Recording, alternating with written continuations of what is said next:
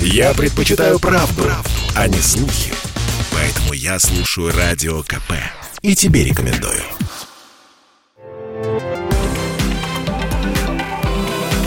Афиша «Союза». Приветствую всех, кто на нашей волне в студии Евгения Заболоцких. И я расскажу вам о главных культурных событиях союзного государства. Фестиваль.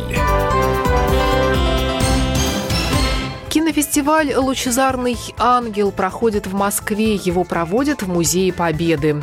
В программе более 150 фильмов из 12 стран, в том числе из Беларуси и России.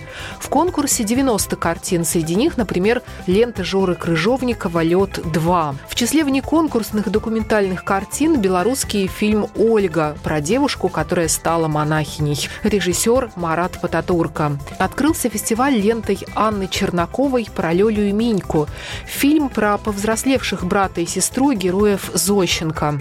Одним из сценаристов, а также художником ленты стал заслуженный деятель искусств Александр Адабашьян. В рамках фестиваля проходит и конкурс сценариев «Доброе кино». Завершится «Лучезарный ангел» 30 ноября. Выставки. Московские фотографии о пандемии показывают в Гродно.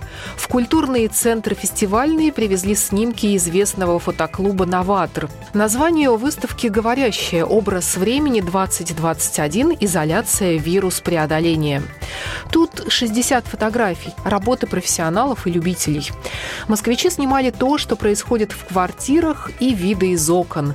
На одном снимке, например, обнаженные ноги. Они, как на островки, ступают на медицинские маски. На другом комнатный цветок на окне. На третьей фотографии двое мужчин. Они стоят напротив друг друга в метро. Один в маске, другой в противогазе. Выставка открыта до 2 декабря.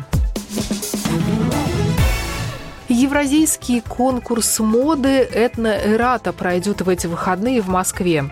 Уже 20-е по счету. Коллекции этнической одежды показывают победителей этого года и лауреаты прошлых лет. Конкурс способствует сохранению и развитию этнокультурных традиций и семейных ценностей. Проект особенно популярен у молодежи, поскольку открывает новые имена и позволяет получить опыт международного сотрудничества. В нынешнем конкурсе участвует около 100 коллекций. Их привезли дизайнеры из Беларуси и России, а также из Казахстана, Грузии, Монголии и других стран. Зрителям показывают славянские костюмы, наряды народов Кавказа, Севера, Сибири, Дальнего Востока и финно-угорских народов. Программа произведена по заказу телерадиовещательной организации Союзного государства. Афиша «Союза».